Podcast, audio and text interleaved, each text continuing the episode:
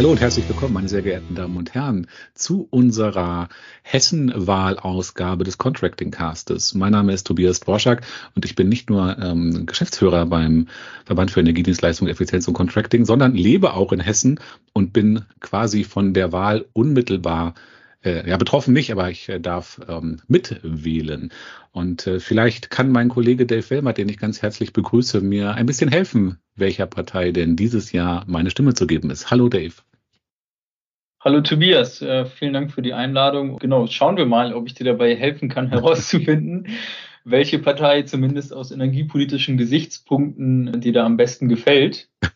Ja, vielleicht ganz kurz zur Erinnerung. Ähm, Hessen wird ähm, aktuell regiert von einer Koalition, Schwarz-Grün, ähm, unter dem ähm, CDU-Ministerpräsidenten Boris Rhein. Die aktuellen Wahlprognosen, ich finde die so ein, ein, ganz kleines bisschen langweilig, weil die äh, kaum Veränderungen in der Verteilung zur letzten Landtagswahl sehen. Also äh, plus 0,4, minus 0,3, also insgesamt ähm, nach den nach allen letzten Prognosen die letzte hier vom 15. September, die kaum Veränderung, kaum Veränderung aufweist.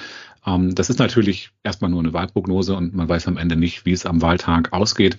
Aber ähm, es äh, scheint hier relativ wenig Dynamik im Moment zu herrschen. Dann lass uns mal einen Blick werfen auf die Energiepolitik. Du hast es gerade schon angesprochen. Wir haben wie bei ähm, allen Landtagswahlen sowohl ähm, Interviews geführt mit Kandidierenden, ähm, energiepolitischen SprecherInnen und wir haben außerdem sogenannte Wahlprüfsteine an alle Parteien verschickt. Wie war denn insgesamt die Resonanz auf unsere Anfrage? Ich würde sagen, die Resonanz war gut. Sie könnte besser sein hinsichtlich der persönlichen Gespräche, die wir aufgezeichnet haben. Mhm. Dort haben wir mit den beiden energiepolitischen Sprechern von FDP und Grünen gesprochen. Ähm, das ist einmal der Landtagsabgeordnete René Rock von der FDP, von den Grünen äh, durfte ich mit äh, Kaya Kinkel sprechen. Das waren wirklich sehr aufschlussreiche Gespräche, da können wir gleich nochmal drauf eingehen. Ähm, hinsichtlich der Wahlprüfsteine haben wir von FDP, Grünen und CDU schriftliche Antwort bekommen. Also die der SPD liegt uns noch nicht vor, jedenfalls zum heutigen Tag. Ja, zum, zum Zeitpunkt der Aufzeichnung nicht. Ähm, Falls das nachgereicht ist, können Sie das im Zweifel nachlesen, meine sehr geehrten Damen und Herren, auf fedeck.org. Und die Interviews, die der Wermert gerade angesprochen hat, hören Sie natürlich im Nachgang zu unserem Gespräch als Teil dieser Podcast-Folge.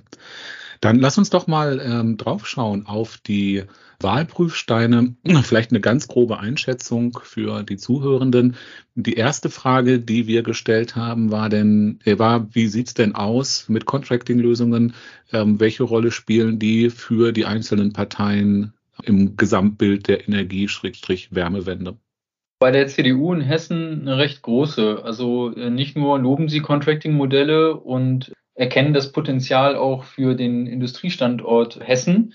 Sie wollen eben auch äh, Anreize setzen, um im privatwirtschaftlichen, das privatwirtschaftliche Engagement äh, zu stärken in dem Bereich. Und ähm, mhm. da spielt die Energiedienstleistung Contracting eben eine wichtige Rolle, um die Klimaziele zu erreichen. Bei den Grünen ähm, sieht es so aus, dass Contracting-Lösungen eben ähm, insbesondere auch Eigentümerinnen dabei helfen können oder sollen, energieeffiziente und wirtschaftliche Lösungen umzusetzen. Ich denke, das spielt ähm, auch der Kernkompetenz von Energiedienstleistern maßgeblich zu, denn am Ende tun sie ja seit den 1990er Jahren nichts anderes, als Gebäudeeigentümern dabei zu helfen, eine effiziente und ähm, weitestgehend erneuerbare Wärme- und Stromversorgung äh, zu realisieren. Wenn wir auf die Antwort äh, der FDP schauen, wird Contracting eben auch als maßgebliche Lösung gesehen, was, und da möchte ich die Brücke schon mal zu dem Interview schlagen, was der energiepolitische Sprecher ähm, René Rock mir da auch mitgegeben hat, dass er eine stärkere Rolle im Bereich der Stadtwerke sieht er wünscht sich mehr Transformation vom Versorger zum Energiedienstleister, mhm. ähm, weil er das für eine wichtige Aufgabe ähm, hält, dass eben weitere Maßnahmen und Leistungen eben auch angeboten werden von den Ortsansässigen. Ja, vielleicht dazu ganz kurz zurückgefragt. Die FDP war doch aber auch die Partei, die zum Beispiel die Landesenergieagentur neu gestalten wollte. Wir haben, äh, die Landesenergieagentur ist von den anderen Parteien als, als gutes Beispiel für ähm, gelungene Beratungsleistung äh, gelobt worden. Ähm, vielfach auch ähm, der Hinweis, die, das Beratungsangebot auszubauen, ähm, beziehungsweise dann eben die komplette Umstrukturierung. Äh, das ist noch nicht weitreichend genug. Also ähm, im Gespräch mit der grünen Abgeordneten Kaya Kinkel kam dieses Thema auch auf und äh, sie erzählte mir von einem Antrag der FDP-Fraktion zum Haushalt, der vorsieht, die Mittel für äh, die Energieagentur zu streichen. Das heißt, äh, Umstrukturierung greift hier nicht weit genug, wenn man diesem Antrag trauen kann. Ich wollte es etwas positiv formulieren, weil zum Beispiel genau. Nordrhein-Westfalen ja auch eine ähm, Auflösung der damaligen Energie Landesenergieagentur Nordrhein-Westfalen mit einer Neugründung der ähm, heutigen äh, Energy for Climate äh, gesehen hat. Das ist richtig. Also ich wollte das jetzt tatsächlich auch gar nicht zu negativ bewerten. Wir müssen da uns etwas rausziehen, etwas neutraler darüber berichten. Aber dieser Antrag liegt ja vor. Dahingehend möchte, möchten die Grünen eben die Landesenergieagentur und deren Kompetenzen weiter ausbauen und ähm, stärken. Was am Ende passiert, das müssen wir eben nach der Wahl abwarten. Die ähm, vielleicht als, als letzte Frage, wir haben noch ein paar mehr gestellt, aber ähm, als letzte Frage für unser Gespräch hier. Ähm, es gibt ja ein Energieeffizienzgesetz, mit dem vielleicht, vielleicht auch nicht zu rechnen ist, dass aber die Vorbildfunktion der öffentlichen Hand noch stärker in den Vordergrund rückt und ähm, einen größeren Wert drauf legt. Wir haben entsprechend auch die Frage, die Klassikerfrage, die wir stellen, ähm, welche Rolle ähm, Energiedienstleistung, Contracting bei der Vorbildfunktion des Landes Hessen spielen soll, nach Meinung der einzelnen Parteien? Ja, die CDU Hessen bekennt sich da eben zu den beschlossenen Zielen und äh, sieht Contracting-Modelle eben als möglichen Maßnahmenansatz, um eben auch öffentliche Liegenschaften zu dekarbonisieren beziehungsweise energieeffizienter mit Wärme und äh, Strom zu versorgen. Bei den Grünen ähm, ist es eben so, dass sie sich insbesondere auch für die Klimaneutralität in Neubauten ähm, einsetzen, aber eben auch bei Landesimmobilien soll verstärkt auf Contracting-Lösungen zurückgegriffen werden. Das ist ähm, quasi auch der U-Ton der Grünen äh, äh, Landtagsfraktion in Hessen. Das freut mich und dich natürlich sehr. Wir nehmen Sie da gerne beim Wort. Die FDP äh, sieht hingegen äh, Potenziale im Bereich des Energiesparcontractings. Darüber hinaus erachtet die äh, FDP eben ähm, Investitionen in die Energieeffizienz als maßgeblich, insbesondere auch um die Vorgaben der Europäischen Union, also der Gebäuderichtlinie auch erreichen zu können. Das äh, war noch ein, ein wesentlicher Punkt, den ich mitgenommen habe. Ja, wunderbar. Hilft mir jetzt ehrlich gesagt äh, nicht so 100 Prozent weiter. Also insgesamt ähm, gab es keine Partei, die auf unsere Wahlprüfsteine gesagt hat, äh, Contracting äh, spielt keine Rolle. Sie sehen insgesamt durchaus Potenzial, sowohl im Einsparcontracting-Bereich als auch im Liefercontracting-Bereich, sowohl für private als auch für die öffentliche Hand. Und ähm, wenn die äh, Aussagen, die Antworten zutreffend sind, können wir uns äh, in jedem Fall auf mehr Contracting-Projekte in Hessen und eine stärkere Unterstützung des Landes freuen. Ähm, bemerkenswerterweise, vielleicht an dieser Stelle noch, der offizielle Wahlomat für Hessen hat überraschend wenig ähm, Fragen zu Energiepolitik. Dann ähm, soll es das für unser Gespräch hier gewesen sein. Ich habe schon gesagt, ich kann, Sie können, meine Damen und Herren, die ähm, Wahlprüfsteine ausführlichen Antworten der Parteien nachlesen. Und jetzt im Anschluss die Gespräche von Dave Wellmert mit den beiden ähm, Kandidierenden in voller Länge anhören. Viel Spaß dabei und wir hören uns gerne das nächste Mal wieder. Ja, vielen Dank, Tobias, ähm, dass ich mit dir hier heute darüber sprechen konnte. Ich bin auch gespannt, äh, was die Landtagswahl insbesondere für unsere Branche und die dort ähm, ansässigen Energiedienstleister, das sind nämlich einige, die bei uns im Verband Mitglied sind, äh, bedeutet.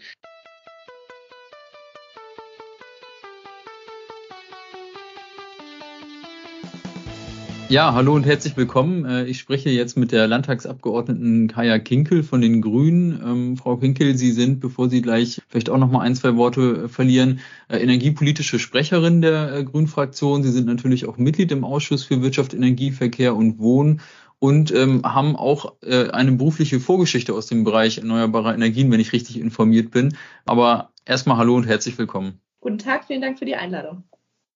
Ja, sehr gerne. Uns äh, freut das natürlich sehr, äh, dass Sie uns ein bisschen berichten, was Sie in Hessen äh, vorhaben ähm, für die neue Legislaturperiode. Wir haben viele Mitgliedsunternehmen äh, bei uns, die in Hessen auch ansässig sind. Auf der anderen Seite interessiert uns natürlich auch, und damit möchte ich einsteigen, äh, was Ihrer Meinung nach die drei größten energiepolitischen Erfolge der aktuellen Legislaturperiode ausmachen. Die drei größten Erfolge, also auf jeden Fall ähm, haben wir in dieser Legislatur ähm, massiv viel getan, damit die Hürden für die Energiewende, für den Ausbau der erneuerbaren Energie, vor allem Windkraft und Solarstromausbau abgebaut werden. Wir haben ähm, zahlreiche Verordnungen auf den Weg gebracht. Wir haben die Flächenkulisse äh, festgelegt für die Windkraftanlagen. Wir sind da relativ weit, auch im Verhältnis zu anderen Bundesländern. Und jetzt mit dem Rückenwind von Bundesebene merkt man auch, dass die Zahl der Genehmigungen, die Zahl der ähm, gebauten Windkraftanlagen auch wieder ähm, ansteigt. Und wir stehen jetzt an einem Punkt, wo über die Hälfte des ähm, Stroms, der in Hessen produziert wird, erneuerbar ist. Auf dem Weg müssen wir weitergehen, weil wir wissen ja, die Klimakrise wird auch schneller. Von daher muss die Energiewende auch schneller werden. Und wir müssen da noch eine Schippe drauflegen. Der zweite Punkt ist auf jeden Fall, dass wir die Landesenergieagentur Hessen haben und die auch gerade in dieser Legislaturperiode nochmal massiv gestärkt haben, auch mit einer zweiten sozusagen Außenstelle in Kassel jetzt, so dass sie auch in Nordhessen ansprechbar ist. Und dort ist vor allem merklich geworden, während der Energiekrise im letzten Winter hat sich der Informationsbedarf der Menschen zum Thema Energie, Wärmewende ähm, so massiv gesteigert, dass wir wirklich froh sind, dass wir die Lea schon äh, vorher so gut aufgestellt hatten und dass sie die ganzen ähm, Informationen auch bereitstellen konnten. Da hat es uns auch sehr gewundert, dass die FDP zum Beispiel im Landtag den Antrag gestellt hat, dass sie die Landesenergieagentur abschaffen wollen, weil es hat sich in der Energiekrise wirklich so deutlich gezeigt, dass der Informationsbedarf der Menschen extrem hoch ist. Und ähm, wir reden ja immer noch ähm, über die Wärmewende.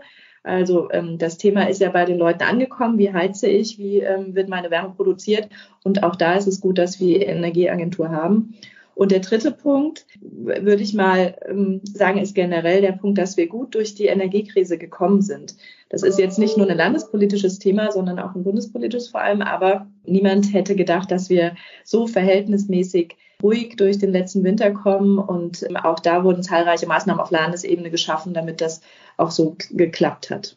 Ja, das klingt doch schon mal sehr gut. Gerade was den Informationsbedarf der Bevölkerung angeht, dem kann ich nur zustimmen ähm, auch nur durch äh, gewisse Kommunikationsmaßnahmen und Informationsangebote ähm, und, und vor allem auch Aufklärung können wir die Energiewende, denke ich, zum Erfolg führen. Also wir als Bundesverband, wenn man so möchte, für Contracting-Lösungen insbesondere setzen wir uns ja ein, äh, schätzen die Zusammenarbeit mit den äh, jeweiligen äh, Landesenergieagenturen auf jeden Fall sehr, weil wir da eben dann vor Ort nochmal jemanden haben, der zu den einzelnen Themen aufklärt und ähm, eben auch Veranstaltungsangebote äh, dann, dann aufsetzt und äh, durchführt. Wo wir gerade über die Lea Hessen gesprochen haben, äh, fällt mir deren Leitmotiv der Energiewende ein. Sie sagten, Energieeffizienz ist das Leitmotiv, dem kann ich äh, nur zustimmen, denn ohne Energieeffizienz können wir eben auch den Energieverbrauch nicht senken und den restlichen Anteil, so wie es äh, Robert Habeck ja, ich glaube, es war im Januar letzten Jahres auch gesagt hat, mit erneuerbaren Energien decken. Ähm, genau das äh, können Contracting-Lösungen eben unterstützen, äh, denn Energieeffizienz spielt eine riesengroße Rolle in Contracting-Angeboten und da stellt sich mir die Frage, welche Rolle spielen denn dezentrale Energieversorgungslösungen wie unter anderem Contracting-Lösungen, also Mieterstrom oder Wärmelieferungen in ihrer energiepolitischen Agenda für Hessen? Also wir sind der festen Überzeugung, wir Grüne stehen ja schon seit der Gründung, seit unserer Gründung für das Thema Energiewende und wir haben immer gesagt, die Energiewende muss dezentral stattfinden. Also wir müssen versuchen, so dezentral wie möglich unseren Strom- und Wärmebedarf zu decken. Wir sind in Hessen Energieimportland, sind es immer schon gewesen. Das heißt, wir werden um auch Stromleitungsausbau nicht drumherum kommen, aber trotzdem ist dezentral die erste, die erste Wahl. Und da spielen natürlich so Maßnahmen wie Contracting-Lösungen eine riesige Rolle, weil gerade Kommunen, gerade Unternehmen, die ja genau vor den gleichen Herausforderungen stehen, dass sie eben möglichst schnell klimaneutral werden müssen, dass sie ihre Wärmeversorgung umstellen müssen, dass sie ihren Strom effizienter nutzen müssen. Und das ist oftmals mit großen Investitionen verbunden. Und wenn dort ähm, über eine Contracting-Lösung zum Beispiel eine, ähm, äh, eine schnellere Erreichung der Reduktionsziele ähm, ähm, erreicht werden kann, dann sollte man das auf jeden Fall machen. Wir merken nur immer wieder, das hat einen unheimlichen Informations- oder Erklärungsbedarf erstmal. Also Contracting ist nicht so verbreitet, dass jeder weiß, ah, okay, ne, Contracting ist, äh, könnte für mich als Unternehmen oder für mich als, Unter äh, als Kommune eine gute Möglichkeit sein. ähm, auch wenn ich jetzt nicht die, vor allem nicht die Investitionsmittel habe. Von daher geht es vor allem darum, dass man informiert, auch aufklärt, auch gerade den Unternehmen diese Möglichkeit ähm, mitgibt. Das macht ja die Landesenergieagentur auch sehr gut mit dem Contracting-Netzwerk, wo sie ähm, auch äh, die in den Unternehmensberatungen zum Beispiel, die darüber laufen, auch Contracting als Lösung mit anbietet.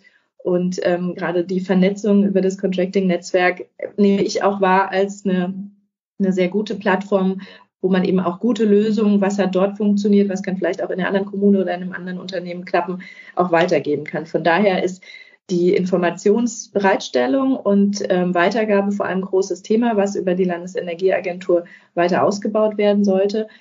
Und ich glaube, dass wir, also wir sind an einem Punkt, wo sich jeder die Gedanken macht, wie werde ich klimaneutral? Und äh, hier die verschiedenen Wege aufzuzeigen, das ist Aufgabe der Politik und mit der Lea haben wir da eine sehr gute Institution für geschaffen. Die Frage ist, ob man da nicht auch über äh, äh Fördermittel oder ähm, nochmal unterstützend reingehen kann. Aber im Moment sehe ich es eher wahr, dass es äh, an den Informationen hängt und an der Bekanntheit von Contracting-Maßnahmen zum Beispiel. Und für Mieterstrom ähm, wurde ja auch im, auf Bundesebene äh, wurden ja auch neue Maßnahmen ergriffen. Also das ist ja auch nicht immer so leicht mit den ganzen bundespolitischen äh, Regelungen, die sehr komplex waren. Da wird die Komplexität Stück für Stück reduziert und auch das hilft ja, um solche Lösungen besser umsetzen zu können. Auf jeden Fall. Also äh, gerade beim Mieterstrom fällt mir ein, die Zulässigkeit eines virtuellen Zoom-Zählers spielt auch Contracting-Anbietern in die Karten, weil hohe Kosten für ähm, Zählerschränke beispielsweise wegfallen ja. und äh, dadurch reduziert sich ja auch der Preis für den Gebäudeeigentümer und am Ende auch den einzelnen Mietenden, der das zu tragen hat. Also genau. da haben wir uns auch sehr drüber gefreut. Dann hat man natürlich noch ein paar, ähm, ich sag mal, Steuern und Abgaben, die wegfallen gegenüber der zentralen Versorgung. Also das sind auch Vorteile von Contracting-Lösungen, die wir da ganz klar sehen und spielen. Ich möchte nochmal auf die Wärmeversorgung ähm, dann zu sprechen kommen, wo wir jetzt gerade den Strom so ein bisschen äh, angeschaut haben. Die Wärmewende im Bestand ist auch auf Bundesebene oder überall eine riesengroße Herausforderung. Es hängt natürlich auch an einigen Regelungen, die nur ähm, auf Bundesebene erstmal geklärt werden müssen. Das nützt aber nichts, denn am Ende äh, wohnen die Leute vor Ort in den ähm, Bundesländern in ihren Häusern und ähm, sind mit der Frage konfrontiert, wie hier die Wärmewende im Wohngebäudebestand äh, gelingen kann. Wir machen immer Markterhebungen, also jährliche Markterhebungen unter unseren Mitgliedern und mussten da feststellen, dass im letzten Jahr nur 17 Prozent aller umgesetzten Projekte erfolgreich auf gewerbliche Wärmelieferungen im Gebäudebestand umgestellt haben. Das ist viel zu wenig, äh, wenn wir eine schnelle Energiewende wollen, weil meistens gehen damit auch neue Anlagentechniken und erneuerbare Energieträger einher. Und Sie sagten es bereits, ähm, die Investitionskosten werden ja vom Contracting-Unternehmen getragen. Das heißt, die Gebäudeeigentümer müssen auch nicht in Eigenleistung ähm, gehen. Und ähm, ja, da stellt sich die Frage, was können Sie oder wollen Sie in Hessen tun, um ja die Wärmewende im Gebäudebestand eben zu beschleunigen? Ja, wir müssen auf jeden Fall die Wärmewende beschleunigen. Ich, der, der Angriffskrieg auf die Ukraine hat ja in dem Sinne eine ähm, unheimliche Veränderung der Wahrnehmung der Wärmewende zumindest in der Bevölkerung hervorgerufen. Also die Notwendigkeit wird gesehen, weil ja auch durch die CO2-Bepreisung Gas teurer wird. Also es ist auch eine reine Verbraucherschutzthema, wenn man jetzt eine neue Heizung einbaut oder wenn man sich jetzt über die Wärmeversorgung Gedanken macht und dann eben nicht auf eine fossile setzt. Ähm, und da haben wir ja gerade über im Zusammenhang mit dem Heizungsgesetz sehr stark über Finanzierungsmöglichkeiten auch gesprochen. Also ähm, Contracting kann auch hier eine gute, ein guter Ausweg sein. Wir werden, wir haben in Hessen die Wärmeplanung ja schon früh verabschiedet gehabt über das hessische Energiegesetz. Und das bedeutet, dass die Kommunen ähm, ganz konkret sich anschauen müssen, wie welche Wärmekonzepte in den Quartieren umgesetzt werden können oder sollen, wie Abwärme genutzt werden kann. Und diese Wärmeplanung gibt ja auch den Wärmenutzern, also den Gewerbe vor Ort, den kommunalen Gebäude vor Ort und auch den Privatleuten, gibt ja auch eine Richtung, äh, wohin geht's denn? Wird hier ein Fernwärmeanschluss entstehen oder bin ich hier eher auf individuelle Wärmeversorgung angewiesen und muss gucken, wie ich auf Wärmepumpe umstellen kann und so weiter. Also von daher ist die Wärmeplanung erstmal ein guter Fahrplan für die Leute, um zu wissen, wie, äh, wie sieht's in meinem Quartier aus. Und das wird auch nochmal zu einer verstärkten Aufmerksamkeit kommen. Wir haben, äh, wir setzen viel, wenn es dann um die Umsetzung geht, um auch serielle Sanierungskonzepte, damit äh, wir einfach auch Kosten sparen. Gerade bei ähm, Siedlungen, die in der gleichen Zeit entstanden ist, kann eine serielle Sanierung dann sehr großen Sprung nach vorne bringen, was die Energieeffizienz angeht. Und ähm, gerade für äh, Gewerbe, kleine und mittlere Unternehmen, die ja ohnehin gerade auch unter hohen Stromkosten, auch hohe, also Energiekosten generell, auch Prozesswärme und so weiter, ja, ein Stück weit auch stöhnt, ist äh, Contracting oder Möglichkeiten, wie man eben die Energieversorgung von außen auf eine gewisse Dauer ähm, die Investitionen schieben kann, eine gute Lösung. Und ich glaube, durch die durch diese Grundlagen, Wärmeplanung, ähm, durch die Informationen, durch die Lehr und durch das Bewusstsein in der Bevölkerung werden wir in den nächsten Jahren merken, dass die Wärmewende vorangehen wird, sowohl in den Gewerbe als auch in den kommunalen Gebäuden und natürlich auch bei den Privatleuten. Genau, damit die Umsetzungsdynamik von Contracting-Lösungen ja noch größer sein kann, müssen wir uns auch um mehr Chancengleichheit, um mehr Wettbewerb äh, kümmern. Und ähm, da würde ich Sie ganz gerne fragen, äh, worin sehen Sie denn Potenziale, um da mehr Chancengleichheit zu erzeugen? Ja, also um solche Nahwärmenetze zum Beispiel ähm, zu etablieren, braucht es ja erstmal eine Planung, wo ist denn äh, mein Bedarf auch so hoch in einem Neubaugebiet zum Beispiel, äh, wird sich selten eine zentrale Wärmeversorgung lohnen, weil einfach die, äh, der Wärmebedarf so niedrig ist. Aber wir haben so viele Bestandsgebäude, dass da ähm, Contracting-Modelle, ähm, Netzmodelle in welcher Form auch immer, gibt es ja vielfältige ähm, Formen und äh, Gesellschaftsformen und Strukturen, wie man solche ähm, Versorgung aufziehen kann. Aber für solche ähm, für Initiativen braucht es erstmal Informationen. Und wir sehen, dass ganz viele Leute sich ja auch auf den Weg machen wollen, Wärmeversorgung in die eigene Hand zu nehmen über Wärmenetze ähm, zum Beispiel und dafür einmal Informationen bereitzustellen, wie, wie kann man das machen überhaupt, die richtigen Ansprechpartner. Es gibt tolle ehrenamtliche Initiativen, aber die brauchen natürlich Fachleute an der Hand und ähm, Infos, wie sie das machen können. Und dann auch bei der Frage der Wärmeplanung irgendwie muss das Wärmenetz ja auch gebaut werden. Von daher werden wir da auch eine Strukturförderung, also eine strukturelle Förderung brauchen für ähm, den Bau von Wärmenetzen. Gibt es jetzt schon zum Teil über Land und über Bund, aber man muss sehen, dass das natürlich auch konkurrenzfähig sein muss ähm, in den Preisen, in den Wärmepreisen, die dann am Ende rauskommen. Also die Wärmewende ist eine riesige Aufgabe. Das, ähm, und es ist auch nicht einfach, weil es nicht eine Lösung für alle gibt. Ja, also für die einen ist Contracting eine gute Lösung, für die andere ist die individuelle Wärmepumpe besser oder die eigene Investition. Aber diese Vielfalt der Möglichkeiten erstmal transparent zu machen und zu zeigen, es gibt eine Palette an Sachen und nichts tun, ist das Schlechteste, was man machen kann, weil dann wird es für uns alle teuer, also im Sinne die Folgen der Klimakrise, aber auch die Energiekosten, die auf uns zukommen mit dem CO2-Preis. Von daher muss man die Leute in erster Linie motivieren, was zu tun und dann die Möglichkeiten aufzeigen, die es gibt. Was für ein schönes Schlusswort, aber trotzdem möchte ich Sie noch äh, eine Sache fragen, auch wenn Sie äh, das meiner Meinung nach sehr schön zusammengefasst haben, weil ich auch der Auffassung bin, dass es äh, im Prinzip kein One-Size-Fits-All gibt, sondern man immer genau schauen muss, ähm, in jedem Gebäude, in jedem Gebiet, ähm, was ja auch die Aufgabe der Wärmeplanung ist, das zu identifizieren, welche Lösungen, welche Geschäftsmodelle sich hier am besten anbieten. Ähm, nichtsdestotrotz möchte ich Sie natürlich noch fragen, was wünschen Sie sich denn persönlich für die Wahl? Denn am 8. Oktober ist es ja schon soweit.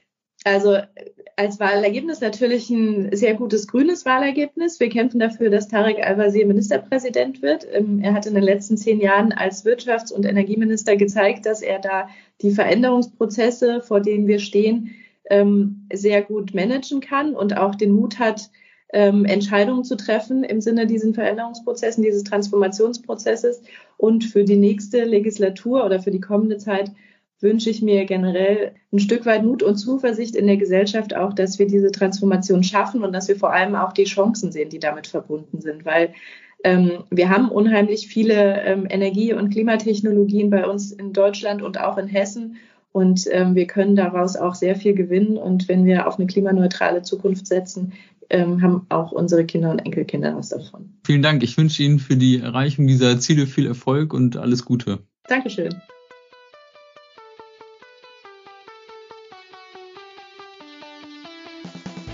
Ja, hallo und herzlich willkommen. Ich äh, spreche jetzt mit dem Landtagsabgeordneten und Vorsitzenden der FDP-Fraktion des Hessischen Landtages, René Rock. Äh, Sie sind äh, erstmal herzlich willkommen an dieser Stelle, aber auch der energiepolitische Sprecher der FDP-Fraktion und damit natürlich genau der richtige Ansprechpartner für, für uns jetzt, wenn es darum geht, was die FDP in Hessen für die kommende Legislaturperiode so vorhat. Schön, dass Sie da sind. Ja, vielen Dank äh, für die Einladung und ich freue mich schon auf unser Gespräch. Wir wollen äh, direkt starten und äh, da möchte ich natürlich danach fragen, aus Ihrer Sicht, was die drei größten energiepolitischen Versäumnisse der Legislaturperiode sind, denn daraus lässt sich sicherlich auch ableiten, was Sie denn so anderes vorhaben.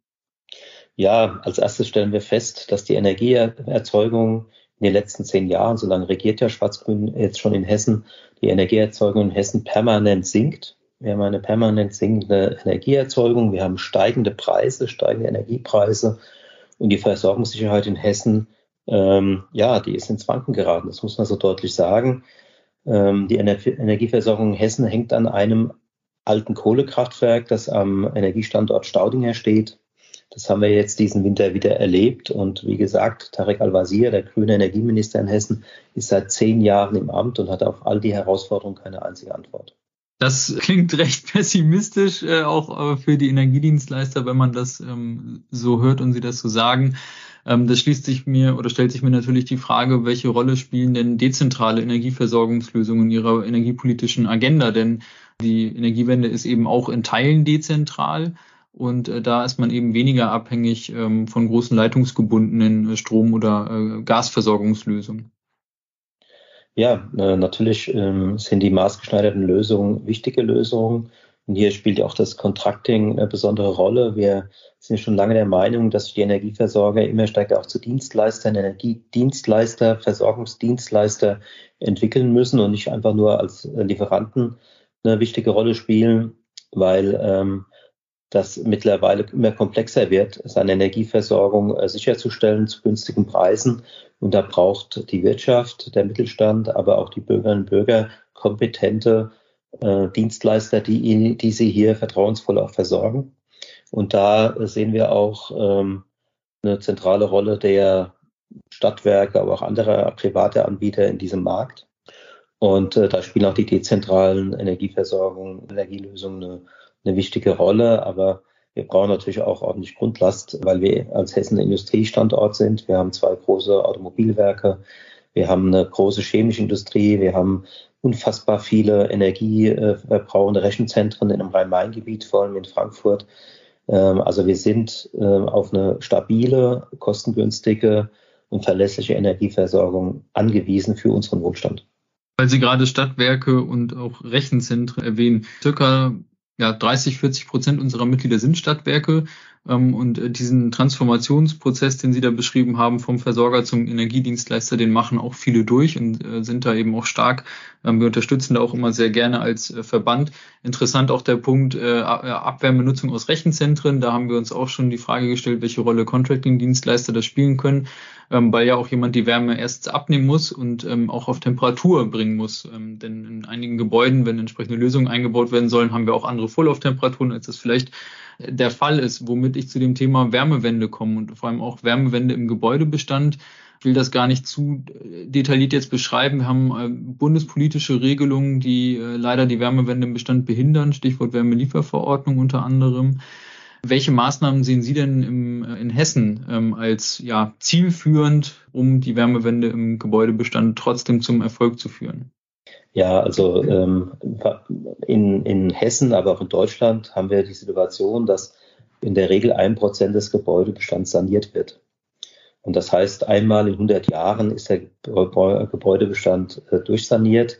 Diese Quote wird immer heftig gestritten, aber irgendwie veränderte sich kaum. Und wir wissen, dass ähm, rund äh, dass äh, Wohnungseigentümer oder Eigentümer, Hauseigentümer ein durchschnittliches Familiennettoeinkommen von 2000 Euro, 2600 Euro netto haben. Das liegt natürlich daran, dass viele Menschen in Rente in äh, eigenen Immobilien leben. Und das zeigt, dass kaum äh, das Kapital vorhanden ist, um größere Sanierungsmaßnahmen ähm, äh, selbst zu finanzieren. Und wenn man in, im zweiten Abschnitt seines Lebens ist, ist es auch nicht mehr so einfach, äh, das auch kreditfinanziert äh, ermöglicht zu bekommen. Und äh, um tatsächlich dort äh, vorankommen zu können, ist natürlich das Contracting eine wichtige Möglichkeit, weil wenn ich äh, womöglich äh, mein, eine Photovoltaikanlage auf dem Dach nicht selbst betreiben muss, wenn ich wenn ich da äh, vielleicht nur eine Miete bekomme und äh, da die Risiken für mich geringer sind, wenn äh, ich eine Sanierung oder eine neue Heizungsanlage mir dort ähm, ähm, äh, ja, finanzielle Erleichterungen ähm, zugesagt werden, aber ich dann Dienstleister habe, der mir das vertraglich das Risiko minimiert und ich auch vielleicht die Finanzierung schon mitbringt, dann sind das einfach Möglichkeiten, ähm, äh, die das Hauptproblem lösen. Ähm, und das liegt nicht an irgendwelchen Gesetzen in Berlin. Und ich bin auch nicht überzeugt, dass wir eine Bundeszentralheizung brauchen. Also äh, wir haben unterschiedliche Wohnungssituationen. Fast je, also fast jedes Haus ist unterschiedlich und ist über die Jahre auch unterschiedlich gewartet, saniert und erweitert worden. Und darum brauchen wir auch passgenaue Lösungen eigentlich für jedes Haus. Da werden hybridere Lösungen eine zentrale Rolle spielen aus meiner Sicht. Und die Verfügbarkeit von äh, überhaupt von äh, Energieformen. Und da brauchen wir hochspezialisierte Unternehmen, die dort auch wirtschaftliche Rechnungen äh, zur Verfügung stellen. Ich brauche einen Markt, in dem ich sowas auch vergleichen kann dass ich nicht nur ein Monopolanbieter ausge ausgeliefert bin. Und äh, hier ist eine riesige Aufgabe ähm, für die Energieversorger, aber auch für wirtschaftlich tätige Unternehmen in dem Bereich. Äh, ich bin gegen staatliche Zwangslösungen. Ich bin für ein Anreizsystem und der Anreiz ist der hohe Energiepreis. Wer nicht weiß, dass die Menschen schon immer eine, einen hohen Anreiz haben, dort zu investieren, der weiß nicht, wie sich die Energiepreise die letzten Jahre entwickelt haben. wir wissen, das wird nicht besser. Von daher glaube ich, äh, müssen wir hier auch vielleicht ein bisschen mehr deutlich machen, welche Chancen in diesem, in diesem Contracting und diesen Service-Themen äh, liegen. Auch der Staat hat kein Geld zum Investieren. Auch der könnte äh, stärker beim Contracting nachfragen und ähm, sich dort auch, sage ich jetzt mal, ähm, vorbildhaft vorangehen. Und da sehen wir eine wichtige, ganz, ganz wichtige Aufgabe, um die Sanierung im Gebäudebestand tatsächlich voranzutreiben. Ja, da sind wir tatsächlich auch im Verband schon in Gesprächen, wie sich das noch stärker verbinden lässt. Also Energieliefercontracting und Einsparcontracting, aber vielleicht auch mit so einer Sanierungskomponente.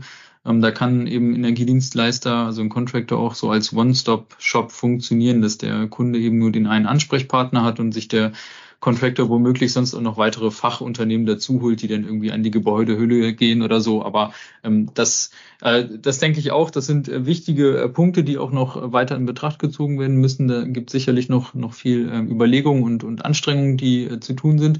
Welche oder worin sehen Sie denn Potenziale, um grundsätzlich mehr Chancengleichheit für Contracting-Lösungen zu schaffen? Also wir haben ja immer dieses Spannungsfeld dezentrale Versorgungslösungen gegenüber äh, zentralen Versorgungslösungen, wenn man so möchte, äh, Quartiere und Einzelobjekte, Neubau, Bestand, Mieterstrom, kleine, große Nahwärmenetze, nur mal so ein paar zu nennen. Und äh, ich denke, Wettbewerb ist da wichtig und gut ähm, und wir brauchen da einfach mehr, ja, ein besseres Level Playing Field im Prinzip. Ja, ich glaube, der erste Punkt ist Transparenz und Information. Ich glaube nicht, dass äh, die Möglichkeiten wirklich über durchgedrungen sind. Und äh, natürlich sagen Sie äh, äh, in einer Hand. Äh, ich würde mir natürlich schon wünschen, dass es auch äh, erstmal vorab äh, zwei, drei Angebote gibt und man dann entscheiden kann, äh, wer für eine günstigste ist. Das ist, glaube ich, äh, eine hohe Motivation ähm, für alle Seiten, sich dort auch immer anzustrengen. Und ähm, also Transparenzinformation über dieses Thema äh, auch die Wertigkeit, das heißt äh, in, in Förderprogrammen das berücksichtigen. Ich glaube auch, dass wir in, zum Beispiel beim Thema Mieterstrom noch ein bisschen flexibler sein könnten, um da nochmal auch ähm, für, für Wohneinheiten, also nicht nur für Einzeleinheiten, äh, das äh, attraktiver zu machen. Aber das ist jetzt sehr, sehr, sehr, sehr speziell. Äh, da würden wir jetzt sehr tief äh, in, in, die, in die Materie eindringen müssen. Wir wissen, dass ähm, wir noch äh, 25 Großkraftwerke der 25 äh, Gigawatt Großkraftwerke bauen können in Deutschland. Das heißt, ähm, der dezentralen Versorgung wird automatisch auch äh, eine wichtige Rolle äh, zukommen. Die Kommunen beginnen jetzt mit der Wärmeplanung. Also ich glaube, es ist jetzt ein spannender Zeitpunkt, in dem sich eben auch Ihr Verband oder die Mitglieder gut aufstellen können und auch einfach für die Möglichkeiten noch stärker Werbung machen müssen. Und in der Politik kann man vielleicht auch das eine oder andere Förderimpuls setzen. Wir wissen ja, dass die Bürger so für zwei Sachen immer sehr, äh, das trifft vielleicht auch für die Anwesenden zu, immer sehr gerne zuhören. Das heißt, wenn man Steuern sparen kann oder wenn man einen Zuschuss bekommen kann, das ist äh, eigentlich auch so ein bisschen ähm, äh, in Deutschland eine, eine gute Mentalität. Und äh, da kann man natürlich auch noch ein bisschen auf Landesebene was machen, aber zentral ist natürlich, ähm, dass die Gesamtrahmenbedingungen in, den, in der Regulatorik und den Gesetzen stimmen und das ist in Brüssel oder in Berlin verortet. Da ist die Landesebene äh, nicht so stark im Spiel.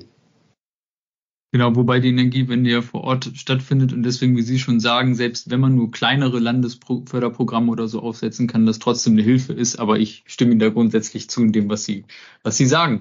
Ja, äh, vielen Dank. Damit sind wir auch schon fast am Ende. Da bleibt nur noch die Frage, äh, was wünschen Sie sich denn persönlich für die Wahl?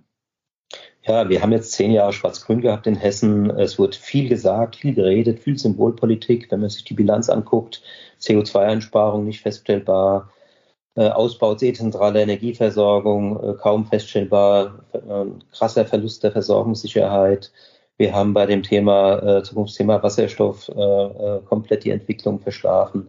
Wir gefährden momentan mit der Politik von Schwarz-Grün unseren, Industrie, ähm, unseren Industriestandort. Wir gefährden die Einsparziele. Wir sind Miteigentümer als Land Hessen äh, des größten äh, CO2-Emittenten in Hessen. Das ist der Frankfurter Flughafen. Also wir hätten ganz viele Handlungsspielräume und auch äh, Aufgaben hier im Land, um in der Energieversorgung voranzuschreiten. Da ist äh, extrem wenig passiert und äh, es gibt äh, die kleine Schwester der CO2-Einsparung, ist natürlich die Energieeinsparen. Äh, das ist im ganz engen Zusammenhang und wer Energie spart, spart Geld. Also es gibt eigentlich einen Grundkonsens äh, in vielen Bereichen, in denen wir vorankommen könnten. Aber hier ist zehn Jahre lang nicht wirklich auch irgendwas vorangegangen, außer bunte Broschüren. Und das würde ich gerne ändern, indem wir eine unideologische, an den Fakten orientierten und äh, zur, zum Wohle der Bürgerinnen und Bürger eine Energiepolitik in unserem Land ähm, vorantreiben, dass vernünftige Energiepreise, eine gute Versorgungssicherheit der Energie äh, als Grundlage hat. Und dafür stehe ich persönlich, aber auch wir als Freie Demokraten. Ja, vielen Dank. Dafür wünsche ich Ihnen viel Erfolg, auch insbesondere in der Umsetzung. Alles Gute und vielen Dank. Ja, gerne.